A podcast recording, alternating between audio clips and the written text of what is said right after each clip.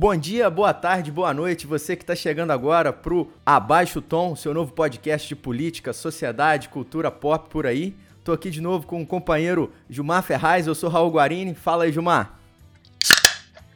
Bom dia, boa tarde, boa noite, Raul. Estamos aqui em Viçosa, um calor danado. Vamos dar continuidade ao nosso, ao nosso bate-papo. É isso aí, se aí tá quente, aqui em Chicago já tá começando a ficar frio. Ontem eu já peguei aqui 12 graus na hora que eu saí para correr o outono já chegou. Gilmar, e essa semana a gente tem tom do ouvinte, né? Vamos começar aqui, ó. Temos o tom do ouvinte. A Rebeca Vitelbo falou lá no Twitter com a gente, foi lá no arroba Raul Guarini, no arroba Gilmar F, falou assim, ó, recomendou a gente. Podcast super legal do Raul e do Gilmar, falando sobre a reabertura das escolas, com destaque para o aprendizado e desafios do ensino à distância. Ficou muito bom. Valeu, Rebeca, obrigado. Você que trabalha com educação aí. Rebeca foi minha contemporânea lá na época de Fundação Getúlio Vargas. É, com certeza gostou aí do nosso podcast, né, Gilmar? Isso aí. Eu também tenho meu tom do ouvinte aqui da Pietra. Pietra, minha aluna, ela ouviu o podcast, me mandou no privado aqui do Instagram. Achei super bom. Um ótimo acréscimo para, para o conhecimento sobre a política atual. Ela falou que ela quer se inteirar mais sobre os assuntos políticos e é isso aí. O objetivo é esse, sempre um objetivo educativo. Falando em tom do ouvinte, também teve o Kevin Heitor, companheiro nosso aí lá de Espera Feliz da Terrinha, foi lá no Twitter, falou lá no arroba Raul Guarini, no arroba Gilmaref, falou assim, ó, ouvindo o podcast aqui, sobre os servidores públicos e os cortes dos privilégios, me lembram a situação, a situação das privatizações. Ah, dá prejuízo? Vende. Tá tudo no mesmo pote. É a situação do binarismo que o Gilmar comentou no episódio anterior. Então, é isso aí. É, eu concordo com, com o Kevin, é justamente dentro do que você já vinha falando, né, Gilmar? Desse binarismo, esse maniqueísmo que a gente tem no Brasil. Ah, dá prejuízo, vende isso e aquilo. Eu, como economista, eu digo o seguinte: eu não tenho preconceito nenhum com vender nada e nem tenho preconceito nenhum com ter nada do Estado. A gente só tem que ver a experiência internacional. Por exemplo, no Brasil a gente teve a coisa das, da, da, telefonia, por exemplo, foi um grande sucesso, a privatização, mas você olha a experiência internacional, por exemplo, mercado de educação ou saúde, como é aqui nos Estados Unidos, é um troço esquizofrênico, é um troço doido. É, e, e também existe uma, uma, certa falácia aqui de, de, ah, porque tá dando prejuízo, né? A maioria das estatais dão lucro, né? Dão muito lucro. Então, assim, se essa é a justificativa para vender que dá prejuízo, eu não sei até que ponto, né? Mas, enfim, Estamos aí. Gilmar, então vamos para nossa pauta, que a nossa pauta hoje é de tecnologia? Exatamente. Hoje a gente vai dar uma. Nós vamos continuar falando sobre política, sobre geopolítica, mas a pauta de tecnologia sempre é uma pauta que, que atrai muita gente. Muita gente gosta de ouvir é, sobre ela e é o que a gente vai fazer aqui hoje.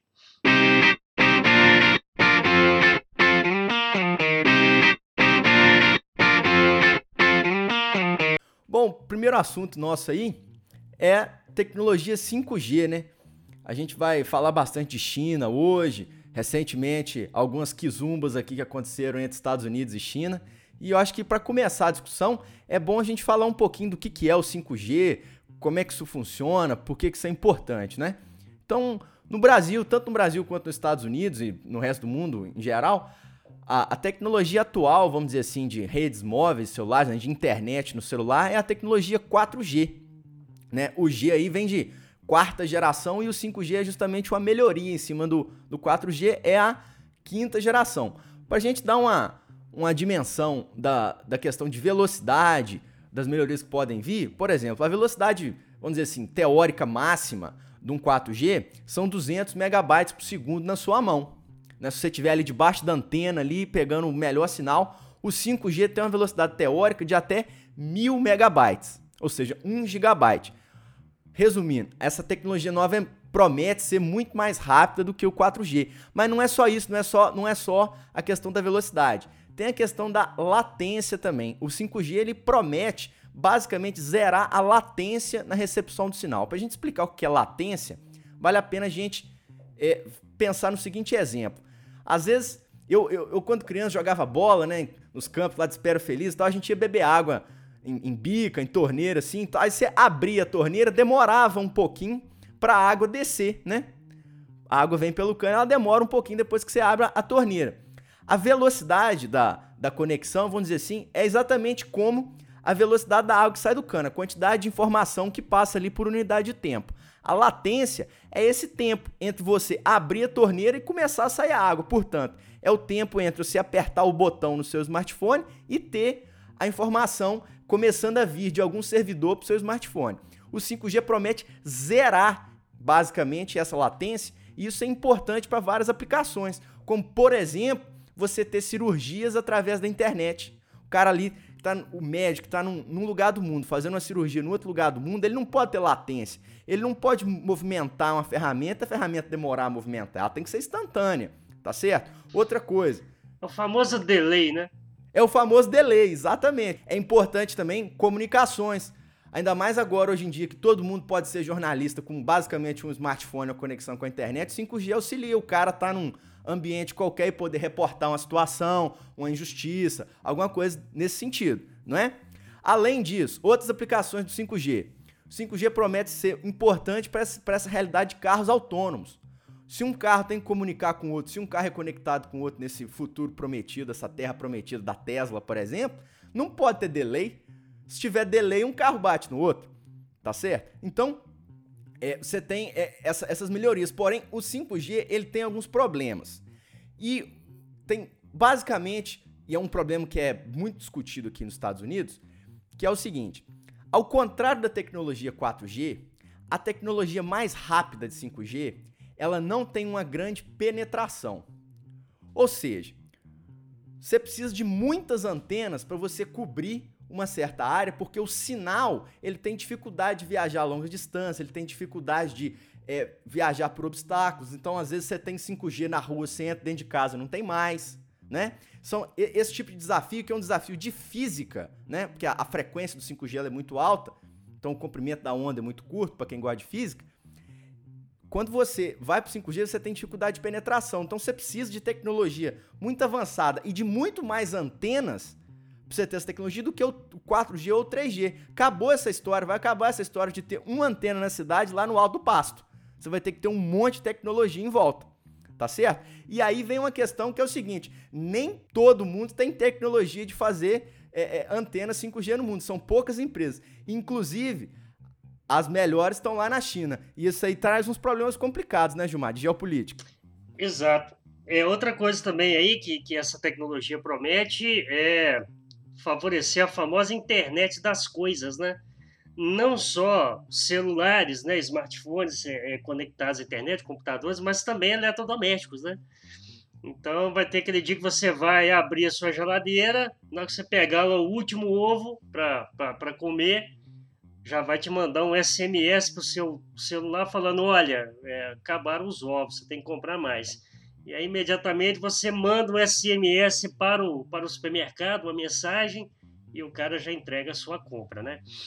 É, pois é. Bom, a, a, a, gente não sabe até que ponto, né? Pelo menos eu vejo assim, isso, isso é uma, uma, uma, uma teoria conspiratória, mais uma vez, inventada pelo Trump, ou se de fato Quer dizer, não é só teoria conspiratória, você tem uma guerra comercial muito grande entre os dois países, só que, obviamente, a, a política do, do, Trump, né, do Great America, como é que é? Great America Again, não é isso? Make America Great Again.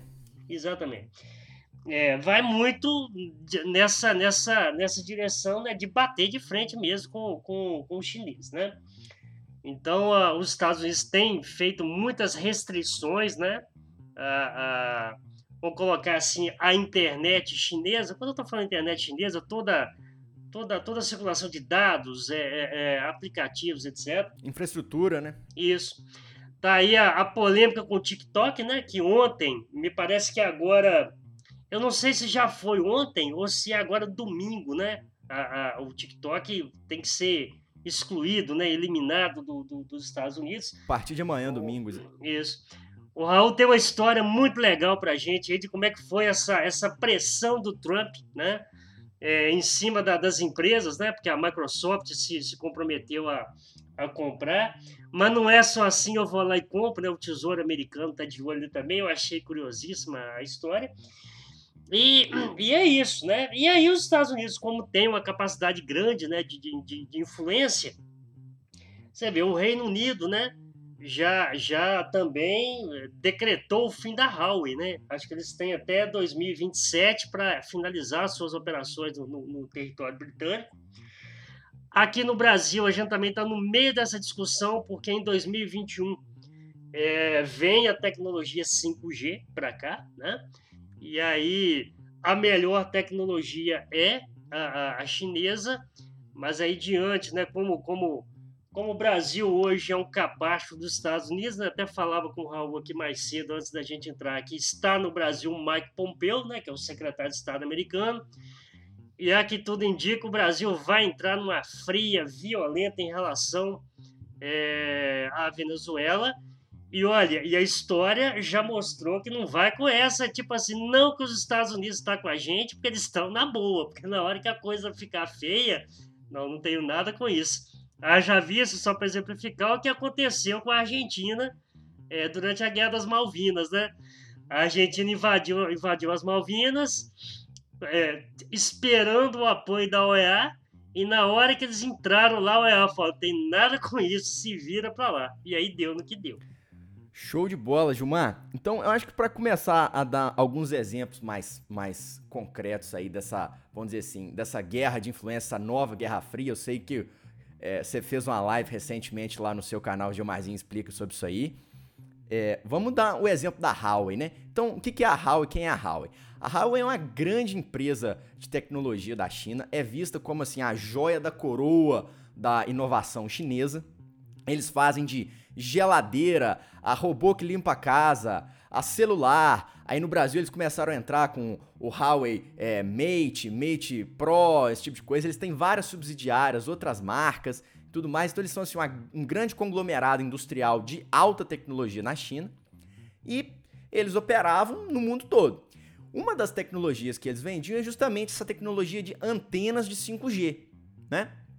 Certo. Só que, bom, lá na China existe lá uma regra que é a seguinte: empresa chinesa, se o Estado chegar na empresa e falar assim, ó, tem que me dar tal dado, a empresa é obrigada a fornecer esse dado, né? Então, isso é algo, vamos dizer assim, que no discurso americano é visto como muito problemático. Por quê? Pô, como é que a AT&T, a Verizon, que são as operadoras de telefonia aqui nos Estados Unidos, equivalente a uma Claro, uma Vivo e tal, vão comprar essa infraestrutura da China para ter o 5G nos Estados Unidos. E aí essa tecnologia vai coletar um monte de dados, que é necessário essa coleta de dados para a tecnologia funcionar, e isso vai ficar lá em poder dos chineses.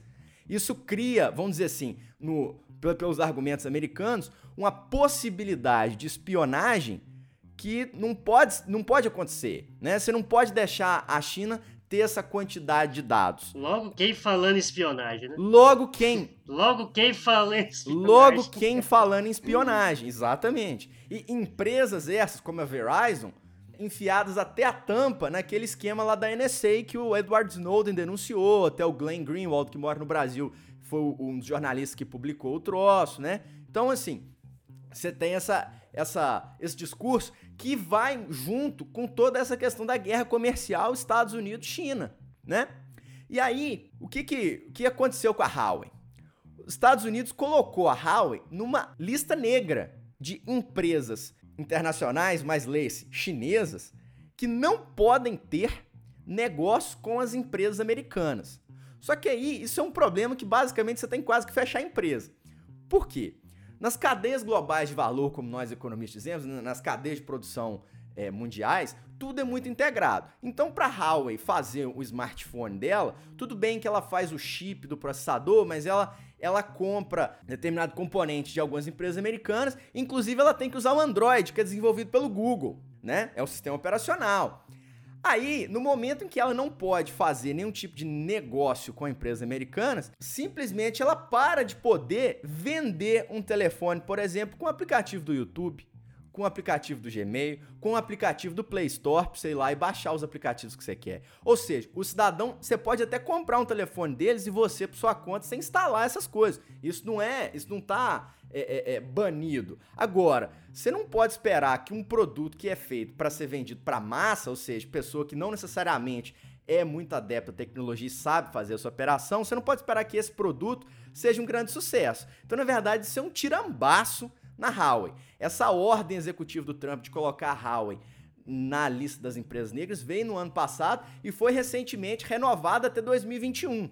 E, a, e agora em julho ela foi, vamos dizer assim, ampliada. Que agora a Huawei não pode nem ter negócios com empresas que têm negócio com empresas americanas. Ou seja, é, é, é um layer, né? Um, uma camada a mais de, de, de complexidade. Então, por exemplo, se ela compra algum componente de uma empresa lá de Taiwan e essa empresa de Taiwan compra um componente, vamos dizer, da Intel, essa empresa de Taiwan daqui a pouco vai ter problema com a Intel e aí automaticamente ela vai falar assim: Ô oh, eu não posso vender para você mais, porque senão eu perco aqui o meu fornecedor americano, né? Então é um, é um cerco a, a Huawei. E aí você vê outros linhas de produtos, está falando de smartphone, mas e os computadores que eles faziam e vendiam? Eles têm o Windows, eles não podem fazer negócio com a Microsoft, eles não podem ter Office, eles não podem ter o Windows.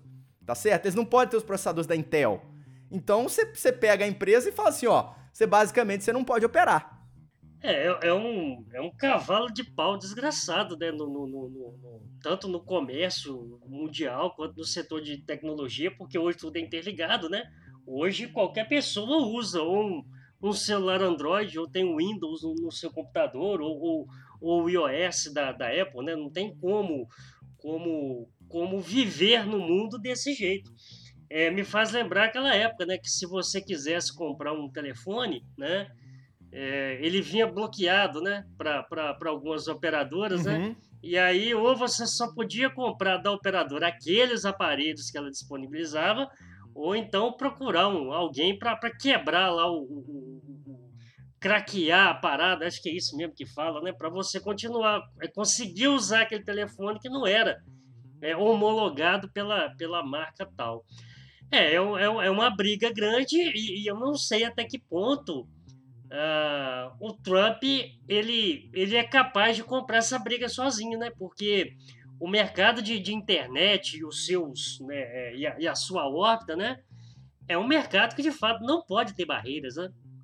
É, é, é, é, muito surreal você você acreditar nisso. Então eu compro um computador Lenovo é, que é chinês, e, e eu não posso de repente baixar o Windows, que é um programa americano, quer dizer, eu, ou eu vou ter que, que fazer isso por conta própria, como, como, como você falou, porque eles não podem ficar vigiando o meu, o, meu, o meu computador, quer dizer, eles até vigiam, mas, enfim, não que eu seja uma pessoa tão importante assim, entender que é muito paranoico com isso, né?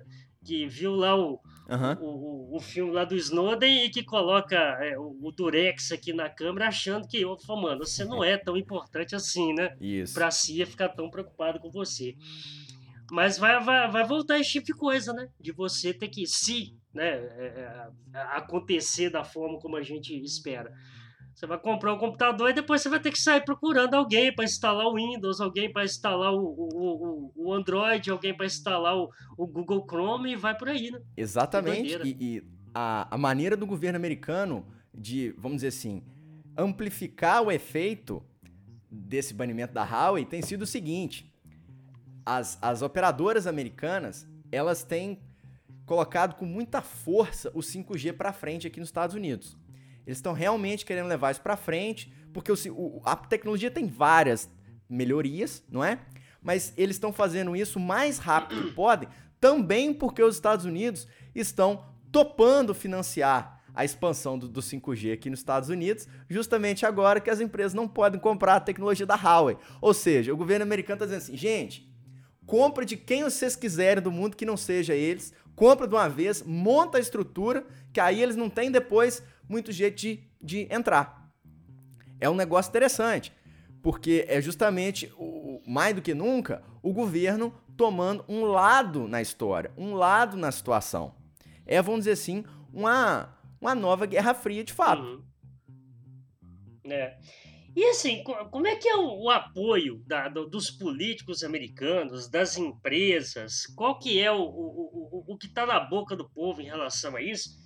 Eles endossam essa, essa paranoia do Trump ou não? Então, quando você vê alguns representatives, né, que é o equivalente aqui de um, de um deputado federal aqui nos Estados Unidos, por exemplo, do Partido Republicano, o discurso é todo muito encaixadinho, sabe? É, nós não podemos deixar os chineses ter o nosso dado, nós não podemos uhum. deixar é, é, nada que afete a nossa segurança nacional tomar essa proporção. Até porque esse discurso de segurança nacional é um discurso que cola muito na sociedade americana e até com razão, com razão. É, é. muito fácil a gente, enquanto brasileiro, falar assim, ah, deixa de ser paranoico na hora que você passa, por exemplo, num aeroporto americano e o cara te deixa quase pelado procurando as coisas, não sei.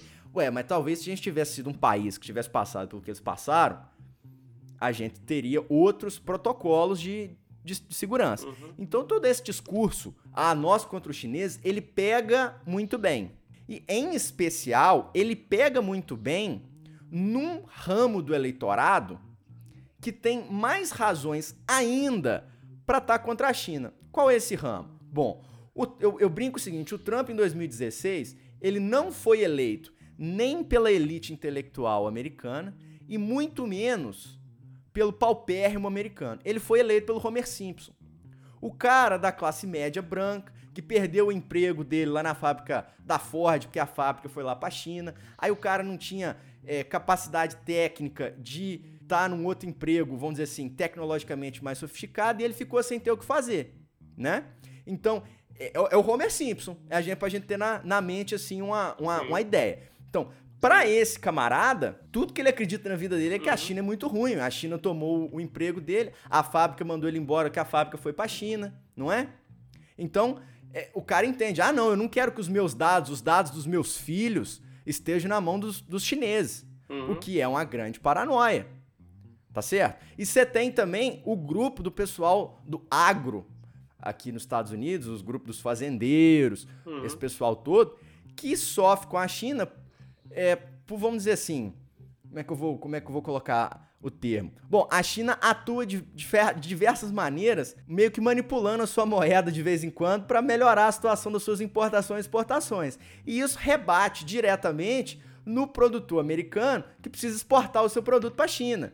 Então esse cara também já está de saco cheio de China, porque a China está sempre tentando arrumar um jeito de comprar o produto mais barato. E esse cara quer vender, obviamente, o produto dele mais caro. Então, na hora que ele escuta, nós temos que ir contra os chineses, não precisa nem falar o que, que é o, o a razão. Vamos, vamos contra, vamos contra.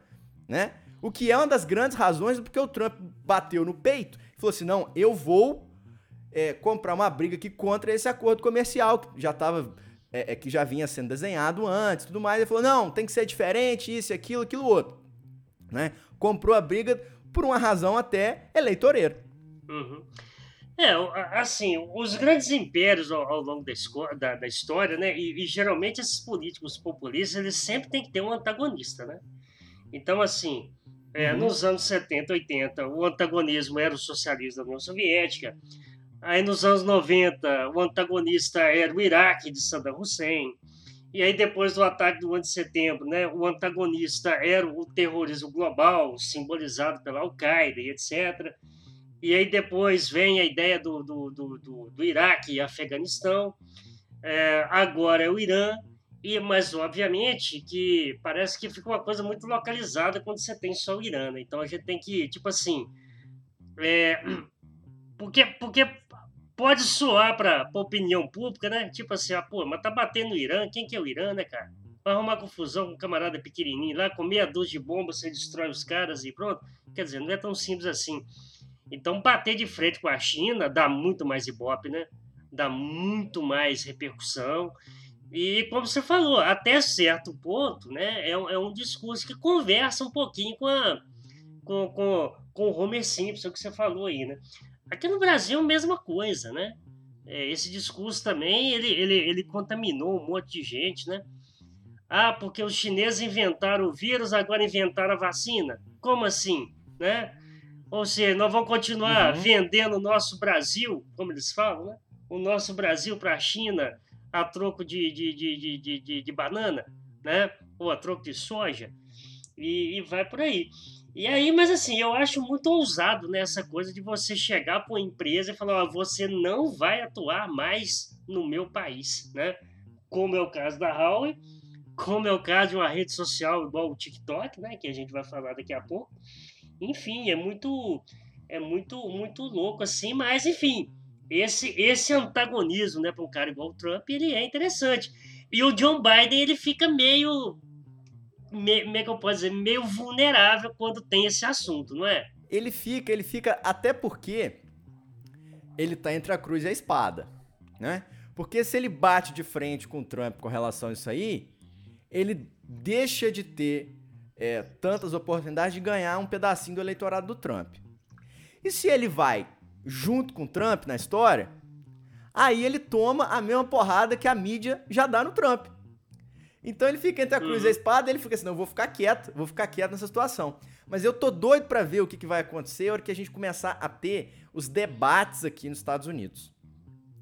Porque esse tipo de discussão, ele vai ser colocado e ele vai ser colocado de uma maneira forte. E debate aqui nos Estados Unidos, eu acho até mais agressivo do que no Brasil. No Brasil, a gente tem um pouco uhum. da, da, cultura do debate folclórico. Você ter o Daciolo, que conversa com o Ciro, e o Ciro fala: é. Ô, Daciolo, muito prazer, tô lhe conhecendo agora, repare bem. Né? Esse tipo de coisa. A, a situação aqui nos Estados Unidos é muito mais tensa. O, o não tem muito espaço para piadinha. É porrada em cima de porrada. É, é. É aquilo que a gente conversava ontem, né? Uhum. Meio estilo reality, né? Exato. Meio, não quer sangue, né, mano? Não quer passação de pano, né? Meu nobre colega, excelentinho, pô, vai pro inferno, pô. Nós estamos disputando a presidência do país. Vou ficar aqui com, com passando pano, né? E, e, parece que os jornalistas, eles, eles encarnam, assim, um negócio meio, meio sanguinário mesmo, sabe? Os jornalistas, eles vão pro pega pra capar. O, o, digo assim, os jornalistas que, uhum. que mediam o debate, né? Não tem tanto. É, tem sim quadro em que o, um candidato faz pergunta pro outro, mas quando chega na hora do, dos jornalistas fazerem as perguntas, aí pega pesado. Agora, por outro lado também, só um comentário porque a gente tá falando disso, não tem exatamente a ver com tecnologia. Um negócio que eu, que eu acho é, muito hipócrita aqui nos Estados Unidos com relação a essa, essa discussão eleitoral é que às vezes a discussão começa a ir para um lado familiar, começa a ir para um lado pessoal. Aí começa um candidato a falar que a ex-mulher do outro é isso assim, assim, assado, aconteceu tal coisa, que o irmão do outro cara é envolvido com isso, não sei o quê, que, por exemplo, o Pete Buttigieg, que era um dos, dos caras que estava concorrendo à, à indicação do Partido Democrata, ele é abertamente gay. Uhum. Né? Um negócio desse seria com certeza trazido à tona num debate a nível nacional. E, e, e, vamos dizer assim, é você tentar pagar de um puritanismo uhum. que, na verdade, você não pode bater no peito e dizer que é puritano. Então, só um comentário sobre isso. É, aqui no Brasil também, de uns tempos pra cá, quer dizer, assim, a, a galera nunca gostou muito dessa coisa de, de, botar a família no meio, né? Tipo assim, tudo bem que vai dar uma uhum. quebração de pau nas redes sociais, nem vai falar, mas a maioria concorda, fala, pô, deixa pra lá, isso não é, isso não é do, do, do campo da política. Raul, só pra, só pra resumir rapidamente aqui, do, de alguém que de repente pegou o, o, Tudo bem que às vezes deu uma adiantadinha lá no, no, no player. Eu estou falando então da, da guerra né, da, dos Estados Unidos com, com a China no, no, campo da tecnologia 5G. Né? A China ela é a fabricante do, dos aparelhos, dos componentes que, que, que transmitem né, essa tecnologia. E aí o Trump barrou a, a, a, o funcionamento, a operação dessa empresa nos Estados Unidos e também no Reino Unido. Né? A Huawei tem até, até 2027 né, para sair da, da, da, da Grã-Bretanha, porque lá o seu primeiro-ministro Boris Johnson afirma que ele quer estreitar é, os laços comerciais com os Estados Unidos, daí a saída do Brexit, né? quer dizer, a saída do Brexit, a saída da União Europeia no, no, Brexit, no Brexit, e agora esse distanciamento em relação é, à China. Mas aí, moçada, não fica só no campo da tecnologia 5G, não. A coisa descamba também para o campo das redes sociais, né? E aí eu queria que você contasse aquela história do, do TikTok que eu achei o maior barato, né? Hoje, se você abre aqui o, o Twitter, as redes sociais, o, o, tal do TikTok bomba, né? É, então, e aí tem uns videozinhos muito engraçados, né? Do pessoal comparando escola com escola, cidade com cidade, é um negócio mó legal, mas virou o que era para ser puro entretenimento, virou alvo de uma disputa comercial também.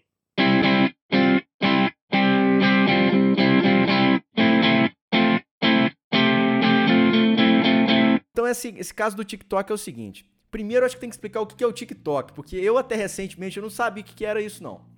TikTok, então, é essa nova rede social baseada em videozinhos engraçados aí de até 15 segundos. Então, a ideia do troço é o seguinte: ao invés de você ter posts ali como você tem no, no Facebook, você vai rolando e vai tendo videozinhos ali, sujeito fazendo uma dancinha, sujeito cantando uma música engraçada, alguma coisa desse, desse tipo. E é incrivelmente, incrivelmente popular aqui nos Estados Unidos, da maneira que o Snapchat também é e outras coisas, né? E a questão é a seguinte: esse TikTok, ele já opera aqui nos Estados Unidos há alguns anos, parece que desde 2018 isso já é muito popular aqui e tudo mais. Eu comecei a descobrir o que era isso final do ano passado, começo desse ano. E aí ele é desenvolvido pela empresa chamada ByteDance, que é uma empresa chinesa, né? Uma empresa é, que faz aplicativo, é uma empresa de software. Não, é diferente da Huawei, não, não vende antena, não vende geladeira, faz aplicativo, programa, né? Tudo mais. E aí, é, bom, isso era mais uma rede social, tudo bem. Até que esse ano aí de 2020, o Trump foi fazer um comício lá em Tulsa, Oklahoma. Tulsa é uma cidadezinha assim, pequenininha lá do estado de Oklahoma, que já é um estado meio rural, meio ali no meio dos Estados Unidos, ali não tem quase ninguém ali mesmo e tudo mais, né? Essa história é maravilhosa, é maravilhosa essa história. então, o que, que acontece? O Trump ia fazer esse comício, é, que é outro aí, acho que o Bolsonaro aprendeu com ele, né? A partir do dia primeiro, assim, da, da posse, já tá em campanha de novo. Aí ele ia fazer esse comício, a administração lá da, do, do comício, a produção, falou assim, não, nós temos que fazer um sistema de convite, porque não pode deixar aí todo mundo, né?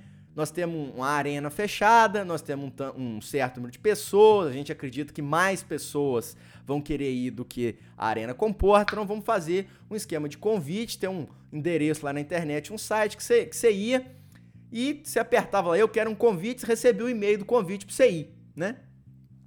Aí, um grupo de adolescentes, e é importante lembrar, né, que os mais jovens, em especial os adolescentes que estão na universidade, todo mundo contra o Trump. Muito bem. Aí os adolescentes se coordenaram através do TikTok. para quê? Para ir lá e pedir um monte de convite nesse site e não usar. Então, foi coisa tipo assim, de mais de 95% dos convites, eles foram pedidos por esse pessoal que se organizou através do TikTok e no dia do comício não foi. Então você vê as fotos do comício, é um negócio incrível. Depois eu deixo aí nas, nas notas do, do, do episódio o link pra foto. Mas é assim, é o Trump falando, com toda aquela parafernália de câmera, de segurança, aquele troço todo, falando para três gatos pingados. Que foram as pessoas que de fato entraram lá no site, pediram o convite e foram. Pô, depois dessa aí, o Trump falou assim: eu não sei nem o que é TikTok, mas eu tô bolado com esse negócio. Como é que pode um negócio desse? Né? Ficou feio para ele. E a partir desse dia. Meio... Parece que teria um segundo dia de, de comício, ele cancelou, né? Uma, uma, coisa assim, ou numa outra cidade. Né? Não, não vai ter esse negócio mais e pronto. E é, é, é se, eu, se eu não me engano, ia ter é, algum outro evento no dia seguinte. Não sei se era exatamente comício, mas num outro evento no, no, dia seguinte, se eu não estou enganado, que aí cancelaram também, porque falaram, ah, não, acho que vai ser fake, vai ser outro fracasso, etc. Ou seja, a galera se coordenou ali, né? Crime nenhum. Podia todo mundo chegar no site ali e pedir o convite. Só se coordenaram através do TikTok, que poderia também. Eles poderiam ter se coordenado através do Facebook, através do Twitter, através de qualquer outra rede social. Aconteceu deles usar o TikTok. E aí o Trump ficou boladíssimo com essa situação, né? E o Trump começou a levantar o seguinte discurso: olha, TikTok, empresa chinesa. Olha, TikTok, vocês têm muito dado de consumidor americano. Olha, TikTok, vários desses dados estão armazenados é, é, fora dos Estados Unidos. Não necessariamente da China, mas fora dos Estados Unidos. E começou também um zoom, zoom, zoom de que o TikTok coletaria dados muito específicos do uso dos usuários, como que espionando os usuários através do celular deles, né? Uhum. Aí a gente pode fazer vários comentários. Show. Um primeiro comentário que eu vou fazer é o seguinte: tem um cara no Twitter, ele é um programador profissional, é um cara especialista em fazer aplicativo, é o Guilherme Rambo. Ele é um cara famoso do mundo de tecnologia aí, que ele, ele vaza muita coisa de sistema operacional que vai sair e tal. E o Guilherme Ramba ele fez um estudo, ele próprio, sobre o TikTok. Ele falou o seguinte: ó, eu vou tentar descobrir o que, que o TikTok pega aí de informação sua. Se é localização, se é, é com, com, quem que você está falando na mensagem ou no celular, que tipo de dado ele coleta. Ele fez um estudo e ele chegou na seguinte conclusão. O TikTok não faz nada que um outro aplicativo, tipo Facebook ou Twitter, não faça. Ou seja, coleta dado? Coleta dado. Mas da mesma maneira que Facebook, Twitter, Instagram estão fazendo. A gente está cansado de ver como é que essa, essa coleta de dados funciona. A gente está cansado de estar tá uhum. conversando um com o outro sobre determinado produto e esse produto aparecer no Instagram pra gente logo depois, né? Então, o primeiro comentário é esse, o Guilherme Rambo. Aí o Trump veio com a seguinte ordem em é, início de agosto. Olha, operação americana do TikTok tem que ser vendida para uma empresa americana. A operação americana não pode ficar na mão da ByteDance, que é a empresa que é a dona do aplicativo. A ByteDance foi surpreendida por esse troço aí e falou o seguinte: uai, como assim tem que a gente tem que vender um pedaço da nossa operação? Ninguém falou que não queremos vender nada, né? E não só isso, uhum. Trump disse o seguinte: olha, uhum. tem que ser vendido até meio de setembro, senão vai parar de ser. É, vai, vai parar de poder ser utilizado nos Estados Unidos. E mais, a empresa que comprar tem que dar um pedaço da compra pro Tesouro Americano, porque nós que estamos intermediando a venda. Calma lá. que intermediação que é essa? Calma lá. É, Rapaz, é que é muito legal, né, cara? Muito legal. É um negócio muito sério, mas isso para a história, né, cara? Isso, isso é maravilhoso, né? Esse tipo de conversa, essas imposições e, e tipo assim. Aí que eu falo, né, que o Bolsonaro às vezes tenta ser meio trampo. Quem é Bolsonaro para falar um negócio desse, velho? Quem é ele para impor que uma, uma, empresa não vai atuar aqui? Nossa, essa fala dele ela não dura 10 minutos. 20 minutos depois já vem alguém lá, não, não é bem assim, a frase foi tirada de contexto, fala, é um fanfarrão, é um brincalhão, né? Mas maravilhoso, a história é muito boa. Não, e o mais interessante é que a Microsoft foi a primeira grande empresa que falou assim: não, se tem que, se tem que vender, eu sou compradora, eu quero. Eu quero. E aí ninguém entendeu exatamente muito bem o que, que Microsoft tem a ver com isso, porque a Microsoft não tem rede social. É. Não, é, não é do negócio deles ter rede social. Depois foram, depois foram entender que talvez os dados dos usuários do TikTok seriam úteis para a Microsoft desenvolver uma rede social baseada no Xbox, que é um negócio que dá muito dinheiro para eles e tudo mais. Aí, a Microsoft disse, inclusive, o seguinte: olha, se tiver que pagar para o governo americano um pedaço aí da, da venda, beleza, nós estamos juntos, nós topamos, vamos fazer.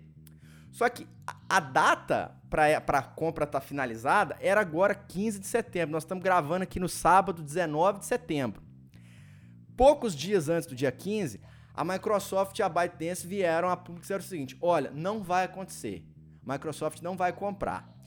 Nos sites aí de rumores, de zoom, zoom, zoom, de mercado, de tecnologia e tal, que eu costumo ler, parece que a razão foi a seguinte: parece que a ByteDance não gostou do valor que a Microsoft ofereceu e também a Microsoft viu o tamanho do desafio. Porque vamos pensar aqui.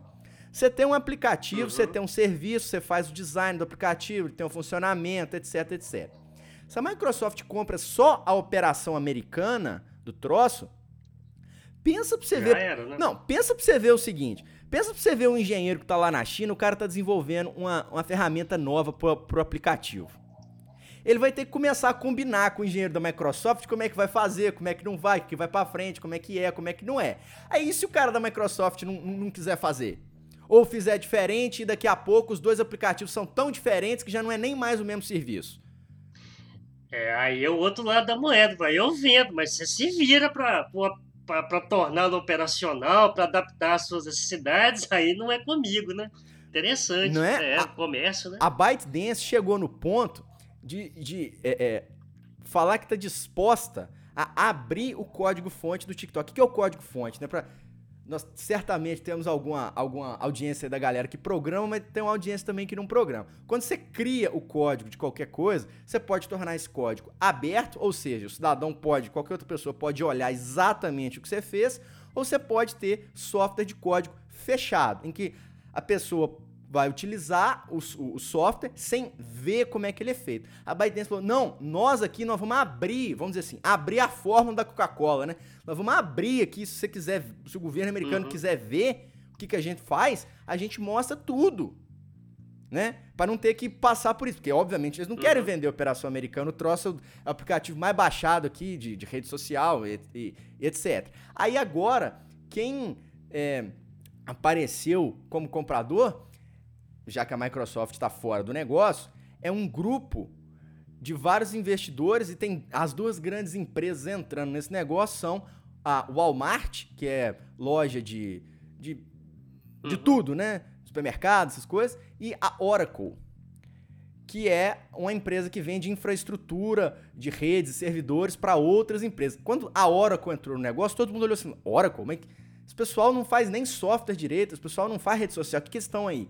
Aí depois foram, foram sacar. Não, peraí. Se alguém tem expertise técnica para fazer essa coisa de realocar servidores e fazer servidor americano de uma empresa, conversar com servidor chinês de outra empresa, esse pessoal é a Oracle. Então, na verdade, eles estão aí para tomar conta, possivelmente, da parte técnica dessa, vamos dizer assim, dessa, desse bicho doido que vai começar a ter, que é a ByteDance operando um pedaço do aplicativo no mundo e outra empresa operando outro pedaço do mundo. Né? Bom, é, pois é, você vê que a discussão é muito séria, envolve muito, muito cachorro grande mesmo no, no negócio. E enquanto isso, lá na Grã-Bretanha, esse bobear aqui no Brasil também, nego queimando, né, derrubando é, torre de, de celular, achando que ela dissemina coronavírus, né? Porque é o vírus chinês que eles deram jeito de transmitir via SMS, né? Paciência. E aquela outra coisa lá também que eu achei bastante interessante, o outro aplicativo, o WeChat, né? Esse aí também eu achei muito louco, né? Porque afeta o. Porque o TikTok você pode escolher ter ou não ter, é uma rede social, uma coisa supérflua. Mas o WeChat já é um negócio um pouquinho mais sério, né? Então, o WeChat é outro aplicativo chinês também, que junto. Aliás, só para completar, acho que esse WeChat foi criado é, é, para concorrer com o Android, não é isso? Ou, ou não sei, porque me, me parece que a China também está desenvolvendo um mega sistema operacional aí para bater de frente com, com, com o iOS, com, com, com Android, com, com tudo. É a mesma coisa ou não? Então, são coisas diferentes, Mar. O WeChat ele começou lá na China como Uhum. um mensageiro, tal qual um WhatsApp da vida. É. A gente lembra que na China não Uhum. tem WhatsApp, não tem Google, não tem Facebook, é tudo bloqueado, você só usa com VPN e tudo mais. Então ele começou como um aplicativo de mensagem. Hoje, na China, ele já é um monstro, quase que um outro sistema operacional dentro do seu sistema operacional. Através do WeChat, você manda mensagem para os outros, você pede comida, você pede o equivalente de um Uber, você faz pagamento, você paga conta em banco, né? Você reserva quarto de hotel, você faz um monte de coisa dentro do troço. Ele é um pacote que tem esse, esse monte de coisa, um monte de possibilidades aí. É diferente, por exemplo, que você pode ter no, no, no, no- meu celular aqui, que é Android, uma coisa que é do, do Google, por exemplo, mas de outra que não tem nada a ver com o Google. Lá é tudo desse, desse, desse sistema. Então, você pode utilizar outros aplicativos. O negócio é que, já que todos os seus amigos, seus familiares estão no WeChat, você já usa aquele troço de uma vez, não é? Você já usa aquele troço de uma vez. E aí, o WeChat, que até então tava. Assim, ninguém tava olhando muito pra ele, ele entrou na barca furada junto com o TikTok e foi, é, desde sexta-feira, ontem, né? 18 de setembro, esses dois aplicativos eles foram é, é, é, proibidos de serem baixados nos Estados Unidos. A ordem entra em efeito amanhã, setembro, dia 20. E aí ninguém vai poder mais baixar TikTok e o WeChat do Play Store, do App Store e tudo mais. E aí você diz o seguinte: ah, mas se o WeChat, ele. Pra quem que usa isso nos Estados Unidos, se isso é grande na China? Nós temos que lembrar que nós temos uma grande parcela, por exemplo, os estudantes universitários dos Estados Unidos que vêm da China. Essas pessoas, eles têm- ele tem que falar com o avô dele lá na China, né? E se ele não puder usar o aplicativo do, do WeChat, ele também não pode usar o WhatsApp, ele não pode usar Messenger e tudo, porque apesar de poder ser feito download aqui nos Estados Unidos, o vô dele não sabe usar isso lá. E o Trump já tinha comprado uma briga violenta, né, há uns meses atrás aí, em razão de estudantes, de pessoas que não tinham um determinado visto e que negócio das aulas, né, quem tiver só com aula online, rapa fora e deixa só quem tiver aqui com aula presencial, que afetaria, sobretudo, também ex-estudante chinês. Afetaria o estudante chinês e quase que me afetou também, porque é, se, é, se a ordem continuasse é, em vigor, ela foi revogada há algumas semanas atrás, eu teria que ter voltado para o Brasil, porque as minhas aulas aqui, apesar de eu, de eu ter visto de, de estudante e tudo mais, elas são completamente ainda online. Eu não tenho aula nenhuma que seja presencial, então, pela regra do Trump, eu, eu teria que voltar. Então, assim, é tudo, é tudo uma discussão é, que, no fundo, no fundo, no fundo, chega no seguinte: nós precisamos de um, de um inimigo em comum, nós precisamos criar essa narrativa aí, porque isso nos auxilia. Gilmar, vamos para o nosso momento rachadinha? Bora!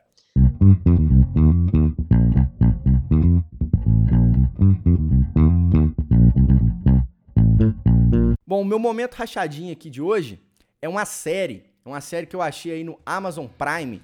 Eu comecei a assistir lá. Aparentemente ela já é relativamente famosa, já está na sua quarta temporada. É a série chamada The Man in the High Castle. Eu chequei aqui no Brasil, ela saiu com o mesmo nome, ela saiu sem tradução, saiu com esse nome mesmo. A série se passa na década de 60 do século 20 mas num, num mundo meio distópico, ficcional, em que na verdade os países do tipo eixo, hoje, assim. Alemanha, Tipo, tipo hoje. hoje, né? tipo hoje. É, nesse mundo, os países do eixo, Alemanha, Japão, ganharam a Segunda Guerra Mundial. Na verdade, nunca houve as bombas de, de Nagasaki e Hiroshima. No Japão, houve uma bomba em Washington que destruiu Washington e tudo mais. E aí, ao invés de dividir a Europa entre duas partes, como foi na, na história de fato, uma parte socialista, uma parte capitalista entre Estados Unidos e União Soviética, dividiu-se os Estados Unidos entre uma parte alemã e uma parte japonesa. E aí você vê que tem várias tramas políticas ali na, na, na, naquele mundo. É, e tem umas partes assim, muito interessantes, uns detalhes muito interessantes. Eu não vou dar spoiler, mas só um comentário. Tem um personagem na série que ele é artista. Ele faz escultura, ele desenha, ele pinta. E aí, o, o, estilo de coisa que ele gosta de fazer, o estilo de arte dele, é exatamente o que nós, na nossa realidade aqui, a gente conhece como a arte pós-moderna dos, dos, anos 60, dos anos 70. Uhum. E aí, ele é totalmente reprimido. Ele não pode fazer essa arte. Por quê? Porque o, o ideal de estética é o ideal de estética clássico, romântico do nazismo. Uhum. Então, na rádio, não toca o rock and roll do Jimi Hendrix toca a ópera de Wagner. Então, assim, tem um monte de coisa interessante legal. que você vê, cara, que, que doideira, que, né, um monte de detalhe legal. Vai ficar o, link aí, The Man in the High Castle, Amazon Prime. Ótimo, beleza. Assistirei. Bom, o meu momento é. Eu vou indicar aqui um som, uma música. Ontem chegou para mim, antes de ontem, aliás, dia 17, é, o meu disco do. o meu vinil do Baiana System Raul tá vendo aqui. Mas se você, óbvio, não quiser comprar o vinil, tem nas, na, nas lojas aí. Engraçado, eu acho que na Deezer não tem. No Spotify com certeza tem. Aliás, o nosso podcast está disponível no Spotify, mas não está disponível na Deezer. Muita gente me perguntou, tem no Deezer? Eu falei, não tem, porque Deezer e Spotify é, concorrem. A, a Anchor, né, que é onde a gente hospeda o... que faz a distribuição do podcast, foi comprada pela, pela Spotify ou vice-versa, não sei. Então não tem. E é uma banda baiana que surgiu ali em 2009, né, em Salvador. É, tem muito tem muito ritmo baiano, né? O Axita tem muito a ver com música baiana, mas eles incorporam, né? Muita guitarra, muita percussão, muito sintetizador, né? É, vocais muito poderosos. Me lembra muito, no final dos anos 80, princípio dos anos 90, uma banda de lambada chamada Kaoma que tinha o ruído da lambada, mas também era um ritmo. Na época a gente falava que era world music. Não é aquela música que você não classifica nem como rock, nem como MPB, nem como jazz, nada. World music, né? É, era uma, uma banda muito legal. Esse aqui é o vinil, os ouvintes não estão vendo, mas olha só, ele é um vinil primoroso, ele é um vinil transparente, lindíssimo, que bacana. maravilhoso, maravilhoso. Né? Ele vem também com um compacto de versões estendidas de músicas do disco. O compactozinho aqui de, de 17 polegadas com duas músicas. Enfim, um encarte também muito luxuoso, mas eu já vou avisando que você tem que ter um pouco a, a mente aberta para ouvir, tá? Porque às vezes parece rock, às vezes parece muito com funk carioca mesmo, e às vezes lembra Kraftwerk uma banda alemã né, de, de música eletrônica, aliás, os criadores da música eletrônica. Mas, como a gente está vivendo uma época de experimentações, vale muito a, a pena. Baiana System, o futuro não demora. Tá aí, tá dado o recado. Vou com certeza procurar aqui no Spotify também, Gilmar. Então a gente vai chegando no final do podcast. Quem quiser mandar um alô pra gente, vai lá no arroba Raul Guarini no Twitter. Como é que é o seu aí, Gilmar? O meu arroba Gilmar F. Olha, é a coisa mais bacana do mundo, tá? Quando a gente abre lá o Twitter, que tem um comentário, tem uma, uma marcação. Eu imediatamente eu corro para retweetar, porque a gente tem um, começa a criar um públicozinho, né? É, públicozinho não ficou, ficou uma cacofonia ruim, né? Ficou um público, né? É, é, interessante, que segue a gente, que, que, que, começa a comentar. Isso é muito, eu, eu acho mó barato quando tem lá comentários. Me siga nas redes, Gilmarzinho Explica no YouTube, é um canal que eu falo sobre política, atualidade, história, geografia, humanidades como todo. O Gilmarzinho explica no Instagram. E, obviamente, é, no Facebook. Eu estou em todas as redes. E indique o nosso podcast para o seu amigo, para o seu pai, para o seu avô, para o seu cachorro, para quem você conhecer. Tá falado, tá dado o recado. Eu vou fazer um jabá pessoal aqui também. Eu vou começar a assinar uma coluna aí no jornal O Veterano, falando um pouco sobre diversos assuntos em economia. O, a primeira coluna se tudo der certo, sai na semana que vem. Já mandei a coluna pro pessoal da redação. Deve sair na, na próxima semana. E aí eu vou falar lá um pouquinho sobre desenho de mecanismo, desenho de leilão. E isso tem a ver com o leilão do 5G no Brasil em 2021. Papo que a gente bateu um pouco aqui. E aí eu vou postar em breve aí link para coluna. Pessoal fica ligado que em breve tá chegando. É isso aí, Gilmar. É isso aí, muita coisa para falar, muito assunto bom que vai surgindo ao longo da semana. E aqui, moçada, não tem muita coisa não, é muita muito academicismo não. A gente ouve as notícias, procura ler um pouquinho e vamos comentando. É isso aí, tá falado. Aquele abraço, vai lá no arroba Gilmaref, no arroba Raul Guarini e deixa seu recadinho pra gente que você aparece aqui no Tom do Ouvinte na próxima. Grande abraço. Valeu, galera, até mais, abraço.